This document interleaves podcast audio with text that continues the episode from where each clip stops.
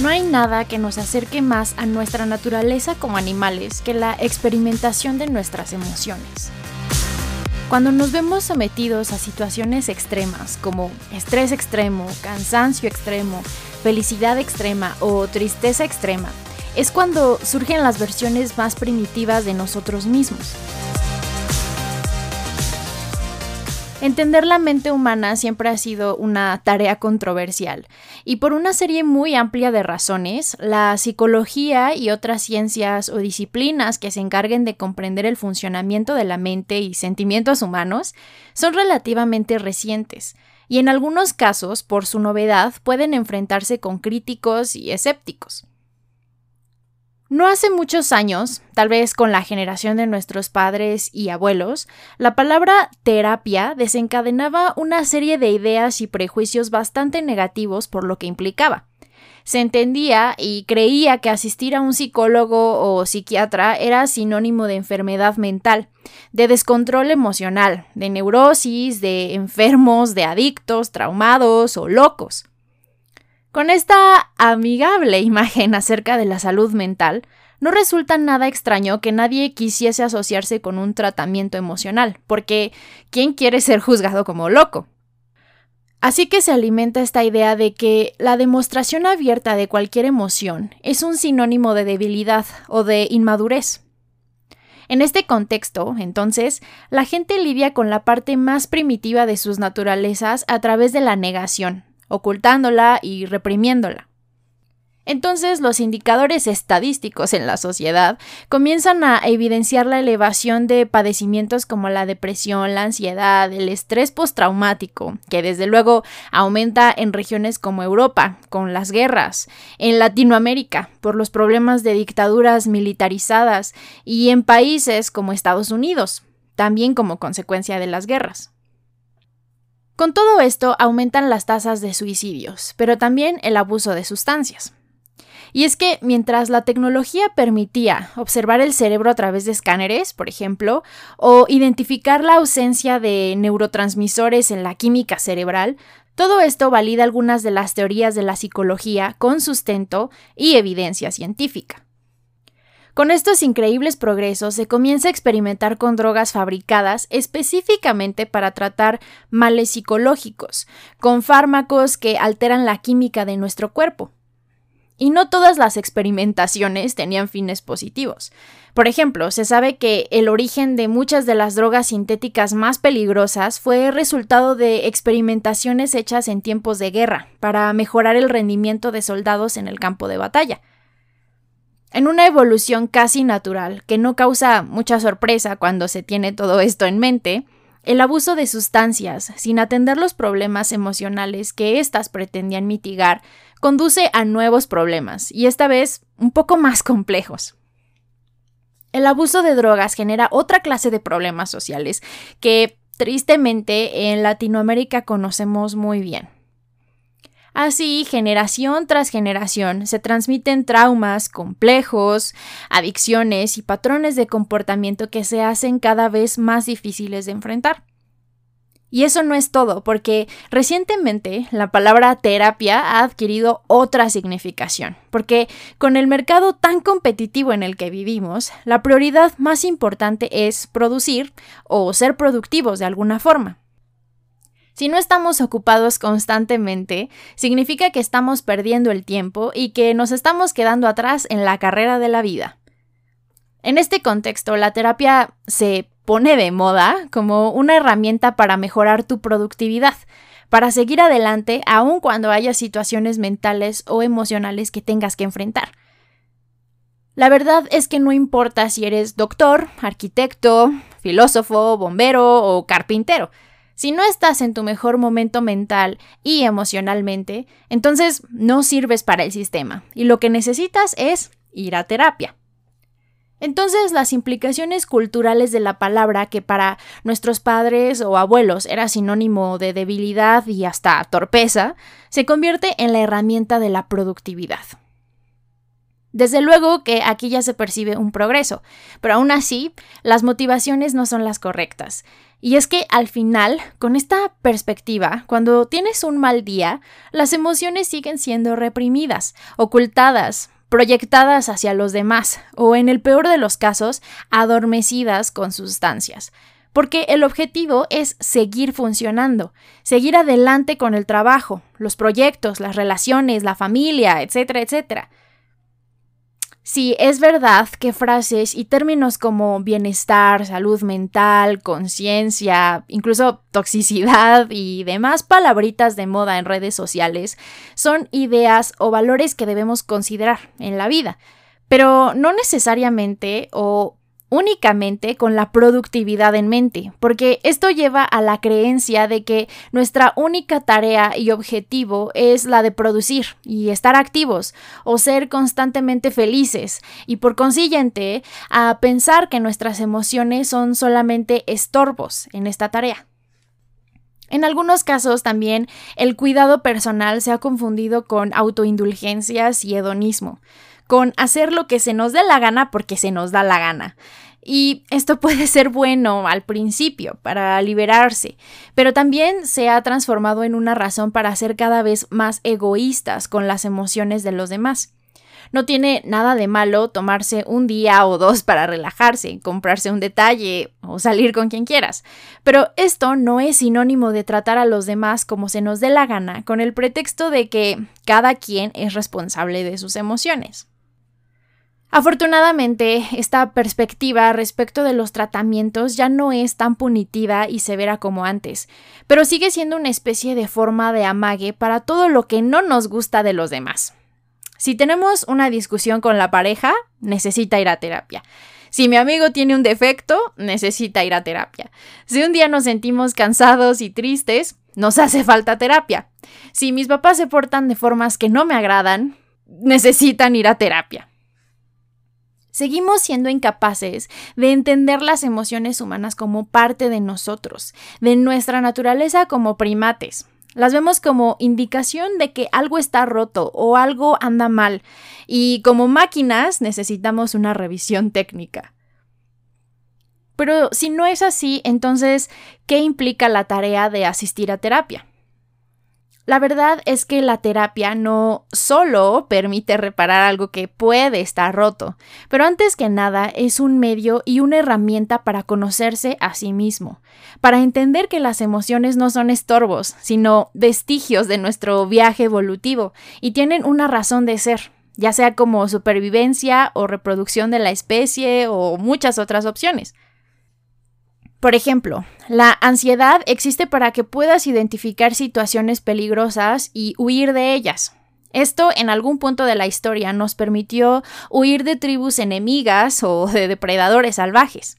El problema hoy en día es que nuestras ansiedades se disparan por situaciones de peligro mucho más sutiles, como resultado de infancias difíciles o de relaciones destructivas, y si no se tratan apropiadamente se convierten en patologías. En este sentido, la terapia permite identificar los patrones de comportamiento, las creencias, los defectos de carácter, las cualidades, las limitaciones y oportunidades o cuestiones que hemos ido recolectando a lo largo de la vida. Si alguna vez te has preguntado por qué actué de esta forma aunque yo no quería, por qué dije algo hiriente a alguien a quien quería en mi vida, ¿Por qué soy incapaz de estar tranquilo o tranquila en determinada situación? Entonces, tal vez tus emociones, como este indicador primitivo, están queriendo decirte algo. Entonces, la terapia permite, con la guía de un experto en comportamiento y emociones humanas, entender por qué decidimos o actuamos en las formas que hacemos, incluso cuando no somos conscientes de esos comportamientos o acciones, pero afectan nuestra calidad de vida o las relaciones con los demás. Y esto no es más que conocerse a sí mismo. Y estoy segura que algunas personas, o tú mismo, o tú misma que me estás escuchando, al decir esta frase, conocerse a sí mismo puede ser un disparador de ideas como yo no sé de qué me estás hablando, yo me conozco bien, yo sé quién soy, sé lo que quiero, sé por qué quiero lo que quiero y demás. Pero te pido que lo medites bien, que pienses en las posibles formas inconscientes en las que te estás autosaboteando, porque, querido amigo o amiga, déjame decirte que si hoy en día no estás satisfecho o satisfecha con tu vida, es responsabilidad tuya el cambiarlo. Pero además, si algo hacemos bien los seres humanos, es escondernos cosas de nosotros mismos, porque no queremos aceptarlas, porque contamos con una serie de mecanismos de defensa ante cosas que nos disgustan de nosotros mismos o que simplemente nos da miedo enfrentar, y esperamos que si no les ponemos atención, desaparecerán por sí solas, que las tenemos bajo control. Un poco como los adictos que tirados en la calle luego de perder a sus seres queridos y de perderlo todo, siguen diciendo que pueden controlar su adicción. Aunque suene trillado o tonto, el conocerse a sí mismo es una herramienta de vida invaluable, porque el objetivo de tomar terapia no es ser perfecto, aunque a las novias y novios dramáticos esto pueda parecerles necesario para estar contigo. Y es que la perfección no existe. Y aunque tomes terapia durante 30 años, sigue siendo un Homo sapiens proclive a cometer errores. Pero las formas en las que los corrijas o cómo te enfrentes a sus consecuencias se modifican en gran medida. También las personas que están cerca de ti cambian, porque al entenderte como un animal con sentimientos y necesidades, no permites cerca de ti a quienes tengan la necesidad de culparte a ti por sus propios problemas o decisiones, y te conviertes en una persona paciente que entiende sin soportar, que comprende sin permitir que se le trasgreda y que es capaz de perdonar y ser perdonado. Cometer errores puede dañarte a ti o a los que te rodean, pero en relaciones fructíferas y que valen la pena, esos errores se olvidan y se dejan atrás con la comunicación y corrección necesarias. Entonces, como podrás escuchar, ir a terapia no debería plantearse como arma de chantaje, como herramienta de productividad, pero como la forma de comprender nuestros instintos más animales y ocultos. La terapia se lleva a cabo para conocer todos los motivos, causas, consecuencias y razones que te motivan a actuar de determinada forma. Y esto, de igual manera, te separa del primate que actúa por puro instinto. Ahora, la tarea de conocerse a sí mismo, aceptar nuestra naturaleza y controlar o cambiar lo que está en nuestro poder, no es una tarea fácil, sobre todo cuando se planea en un nivel profundo y real. De hecho, puede ser muy intimidante porque a veces uno no sabe lo que va a encontrar en las profundidades de la mente, del alma, de los sentimientos, y encontrar que no éramos lo que creíamos de nosotros mismos puede significar una gran crisis, pero también una gran oportunidad. Por eso, la verdadera terapia emocional es solo para valientes, y por eso también es entendible encontrar mucha resistencia en personas que no están listas para verse como los primates con emociones que son, como seres imperfectos y en constante evolución. Y aunque no se continúe de la mano de un experto, la tarea de conocerse a sí mismo se convierte no en un trabajo tedioso, pero en una alegría que dura toda la vida. La idea de sentarse en una sala a contarle a un extraño tus problemas y miedos más profundos, incluso los que no puedes contarte a ti mismo, son formas muy incómodas de ceder el control, de retarse a ser honestos de forma brutal consigo mismos y con el experto, que será capaz de identificar cosas que tú ni siquiera imaginabas, pero que al hacerlas conscientes dejan de ejercer su poder esclavizador sobre ti. Y como sabemos, abrir la mente a escuchar las verdades difíciles y ceder el control puede ser muy difícil y complicado para algunos. Por eso es comprensible que alguien se niegue rotundamente a iniciar la terapia o que sea incapaz de continuar una vez que se enfrenta a las dificultades reales. No cualquiera sigue hasta el final. Y aún con todo, la verdad es que asistir a terapia con un experto sigue sin ser garantía de nada, porque el ejercicio verdadero está en las decisiones que se toman todos los días. Pero también es cierto que tener la disponibilidad a mejorar como personas, la apertura, humildad y honestidad con uno mismo para escuchar, aprender y aplicar, es como el 50% del avance. Y los frutos se pueden vislumbrar en todos los aspectos de la vida, desde el profesional hasta el personal. El hacer consciente la forma en la que un trauma infantil o un momento difícil de la vida o un duelo no resuelto o la exposición de una situación de abuso afecta la forma en la que nos relacionamos en la actualidad, permite que podamos dejar esa afección atrás y entonces construir a partir de decisiones conscientes y seguras relaciones satisfactorias y fructíferas. ¿No has deseado que tu pareja te trate mejor? que tu familia sea más comunicativa, que tus amigos te traten con cariño o respeto o que tu jefe sea más comprensivo. Bueno, pues todas estas son señales de que tal vez necesites comenzar a modificar tus formas de relacionarte, que tal vez necesitas guía y apoyo para hacerlo. No porque puedas cambiar la forma de ser de tu pareja o tu familia o tu jefe, pero porque al modificar tus maneras cambiarás tu entorno. Y aunque la percepción de la terapia como un prejuicio moral y punitivo está cambiando y a veces se use como herramienta de chantaje o de productividad, la verdad es que como sociedad estamos más cerca que nunca de aceptarla como lo que es, una herramienta útil en nuestra evolución como seres humanos.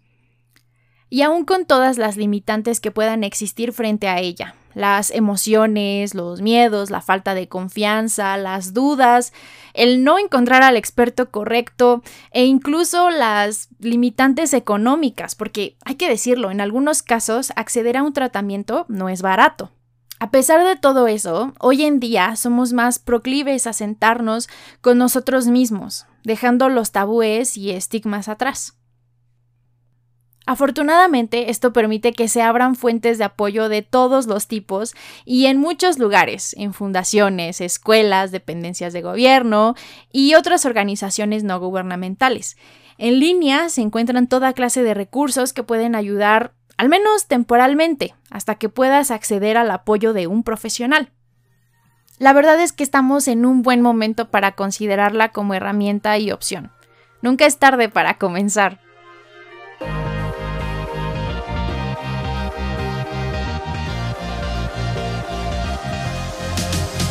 Supongo que al final lo que quiero decir es que pienses en la terapia como un ejercicio.